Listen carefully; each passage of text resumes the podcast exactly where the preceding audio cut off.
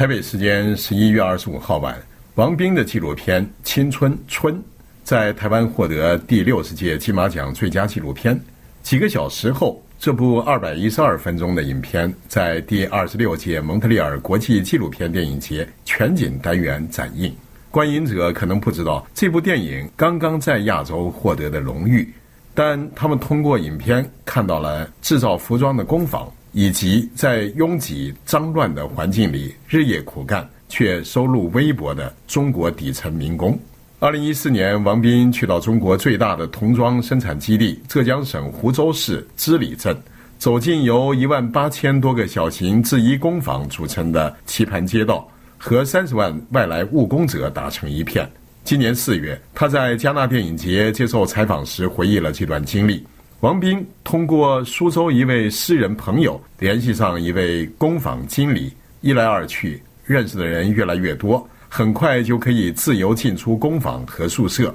没有人阻拦或者问在做什么。王斌在那里待了好几年，从2014年到2019年，共拍摄了2600小时的素材，记录年轻人的工作和生活。他在同一访问中说。工人们工作时间极长，从早上八点到晚上十一点，中午、下午各一小时吃饭休息，其他时间不停工作。每六个月结一次工资，按件计算，但你并不知道每件的具体报酬，只有结账时才知道。因为市场不断变动，你无法预知半年后能拿到多少钱。这么恶劣的劳工状况，令人想到2017年2月，加拿大在七国集团中率先与中国开启自贸协定首轮探索性会谈。渥太华坚持北京应接受一个进步贸易框架，把包括劳工权益等问题正式列入讨论议程。这一坚持被视为开启中加自贸谈判的高端障碍。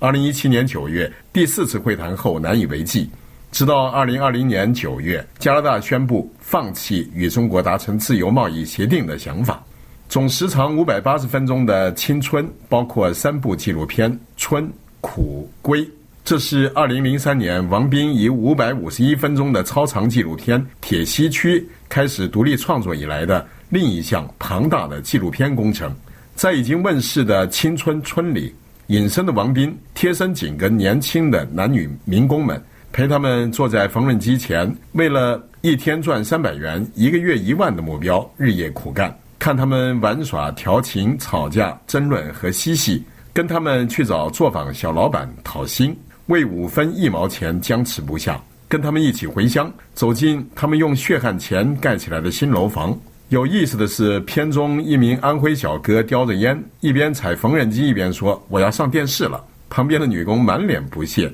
讽刺说：“你做梦吧！”两人的对话道破了拍摄者王斌在中国的状态。如果换了享有中国官方盛誉的张艺谋、陈凯歌跟拍他们，民工们绝不会如此淡定。因为王斌作为独立纪录片导演，所有的荣誉都来自欧美电影节，但他在中国既没获过华表精英，也没得过金鸡百花，可能连中央电视台都没有上过。这使得他在国内可以像无名氏一样游荡在某个群体中。例如，二零一零年十月到二零一一年三月，王斌在云南偏远山村家徒四壁的留守人家拍摄了五个月。二零一二年，纪录片《三姊妹》获威尼斯电影节地平线单元大奖。二零一三年初，王斌在云南昭通精神病院待了三个多月，拍摄的四小时纪录片《疯爱》获得二零一四年法国南特三大洲电影节银奖。王斌的纪录片在加拿大蒙特利尔也深受青睐。